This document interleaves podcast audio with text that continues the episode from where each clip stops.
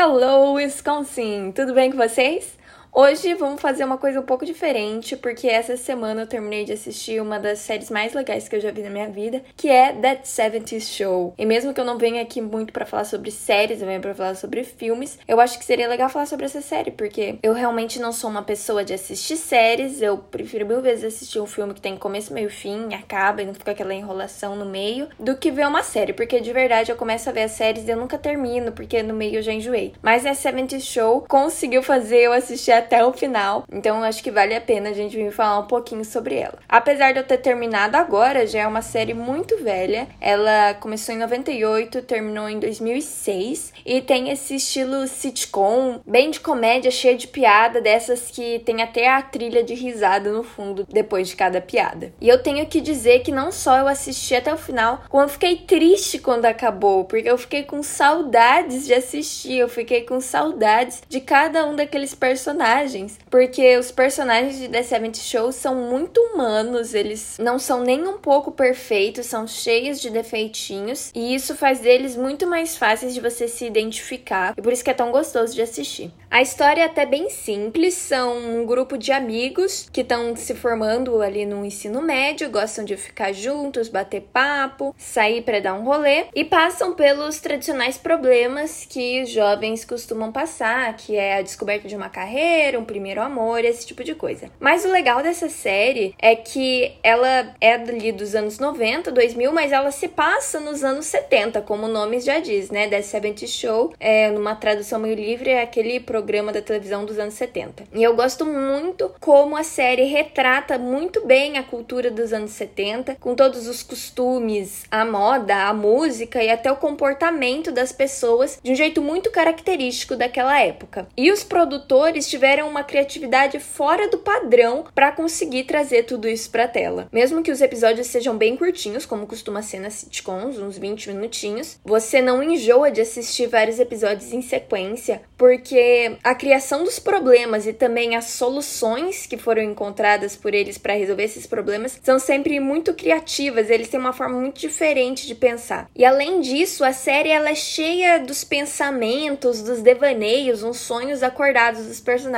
Então você tá ali assistindo a história, uma narrativa que tá acontecendo, no meio do nada corta e vai para dentro da cabeça do personagem, onde acontece uma outra história e depois volta. E isso vai te deixando muito entretido, até porque os personagens são todos muito bem humorados e tudo que acontece dentro da cabeça deles também é muito cômico. E isso já é uma das coisas que faz parte da ambientação nos anos 70, porque é claro, se os personagens estão nos anos 70, a cabeça deles também tá. Então você vê um pouco como as coisas funcionavam, quais são as referências culturais que eles têm. Muitas vezes a série faz diversas paródias a símbolos pop daqueles anos, como o cinema, a música. Então é muito comum essas cenas dentro da cabeça deles estarem fazendo uma referência a algum filme famoso, como Star Wars, ou uma outra coisa que acontecia principalmente nas primeiras temporadas da série que eu curtia muito, e fiquei até triste que eles pararam de fazer isso mais pra frente, era como se fosse uns freezes da tela, um congelamento da tela, em que aquela cena que estava acontecendo era congelada exatamente do jeito que é algum quadro famoso, como a Santa Ceia. Então faz aquele print assim da tela e se sobrepõe as duas cenas, e é muito engraçado. E são essas mudanças no formato de fazer uma série que não são muito comuns em outras séries, né? Que acho que deixa ele muito criativo. São alguns formatos que eles vão mudando para construir esse jeito diferente de fazer uma sitcom. Outra coisa que acontece em quase todos os episódios, que é uma marca já da série, é uma das minhas coisas favoritas para mim, é o círculo. O círculo, na verdade, é o nome que eles dão para a rodinha deles, que eles têm no porão da casa do personagem principal, que é onde eles vão para fumar maconha, que é uma dos passatempos favoritos deles. Afinal, são uns jovens em uma cidade muito pequena que não tem lá muito o que fazer e acaba que as piores, mas também as melhores ideias deles vêm dali do círculo. E eu gosto tanto dessas cenas do círculo porque elas também têm um formato diferente. Você pode perceber quando você estiver assistindo que em nenhum momento eles falam da maconha ou ela aparece em alguma cena. É tudo ao mesmo tempo que é implícito, você sabe o que, está acontecendo ali. E ao invés de ter aquela câmera parada filmando o set, como se costuma ter nas outras cenas, é uma câmera no meio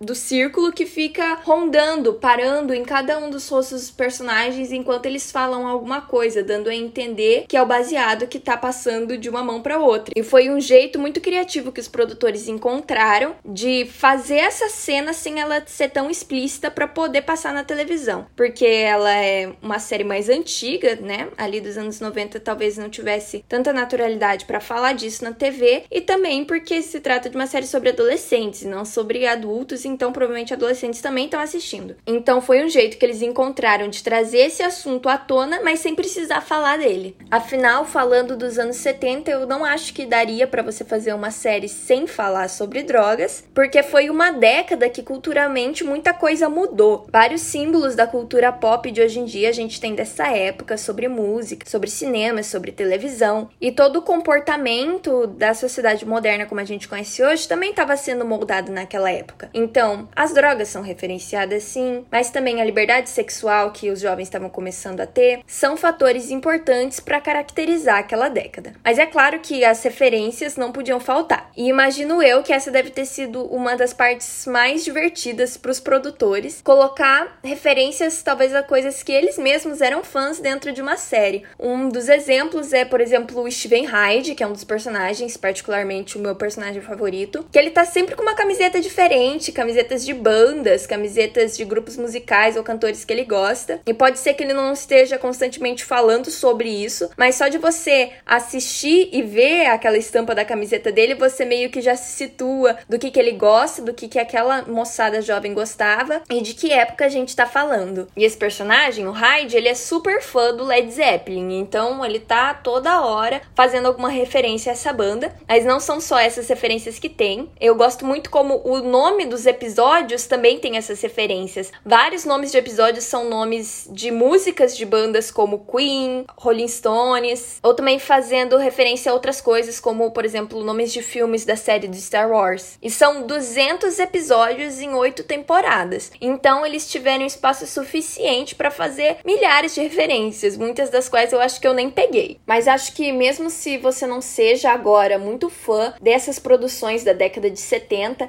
uma hora ou outra assistindo a série você vai começar a gostar, porque eles estão sempre dançando disco, usando aquelas roupas psicodélicas. Inclusive, uma coisa que eu comecei a gostar muito foi das músicas do início, aquela música tema da abertura da série.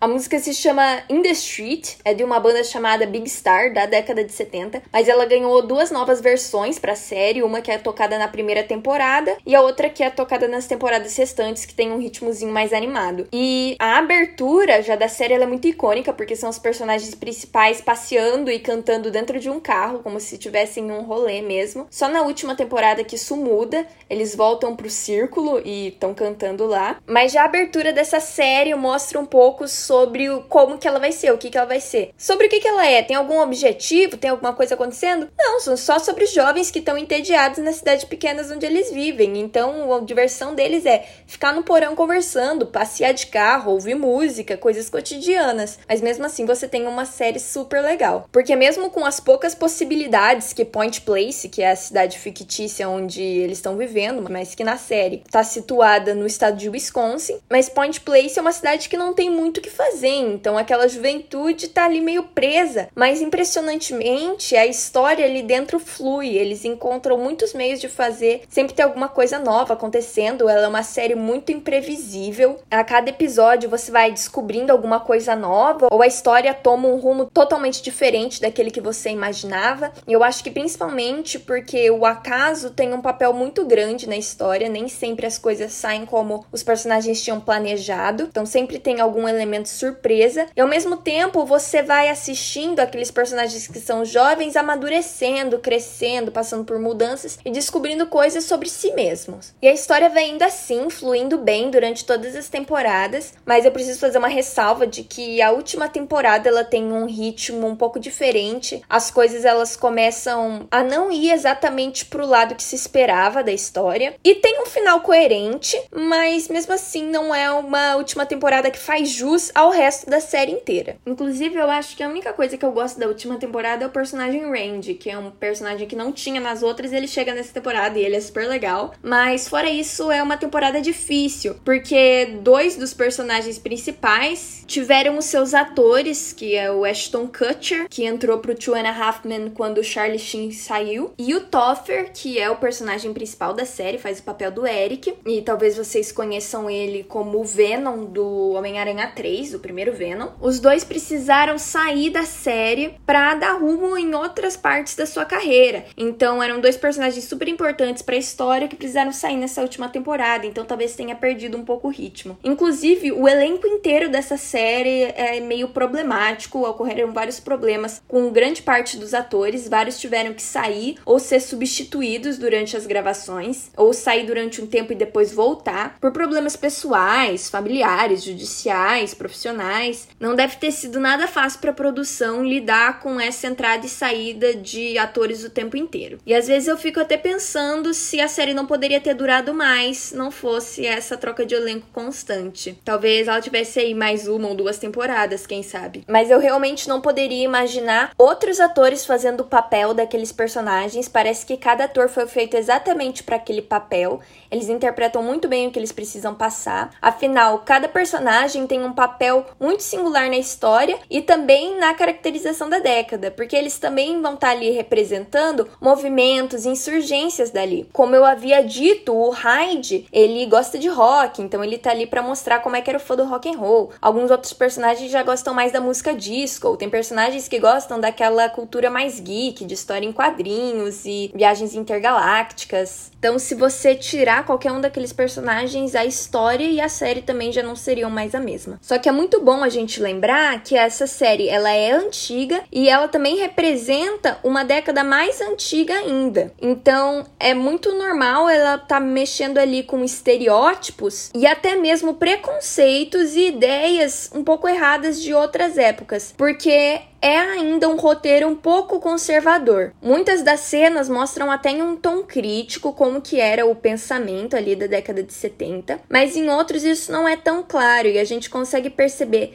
que muitos desses preconceitos, na verdade, já são coisas ali enraizadas dos anos 90 que estavam na produção mesmo. Só que no decorrer da série, às vezes fica até um pouco difícil de você conseguir diferenciar o que, que é que a produção estava colocando ali para mostrar um pouco mais dos anos 70 e o que, que eles realmente pensavam. E eu acho que isso é uma coisa normal da gente ver em produções feitas em outras épocas, né? Em alguns anos atrás, porque não tinha uma preocupação tão grande igual hoje em dia de ter uma representatividade ou de ter um respeito pelas minorias. Mas eu não acho que a presença desses pensamentos atrapalhe a experiência de assistir essa série, porque até que é um exercício muito legal você conseguir interpretar aquilo, você conseguir comparar o pensamento daquela época com o pensamento que a gente tem hoje em dia, até mesmo para a gente conseguir enxergar que as coisas nem sempre foram como elas são hoje. Então é muito legal você estar tá ali assistindo alguma coisa pelo entretenimento, mas também tá refletindo, pensando, interpretando sobre questões maiores e sem perder a diversão, porque é uma série muito engraçada, muito envolvente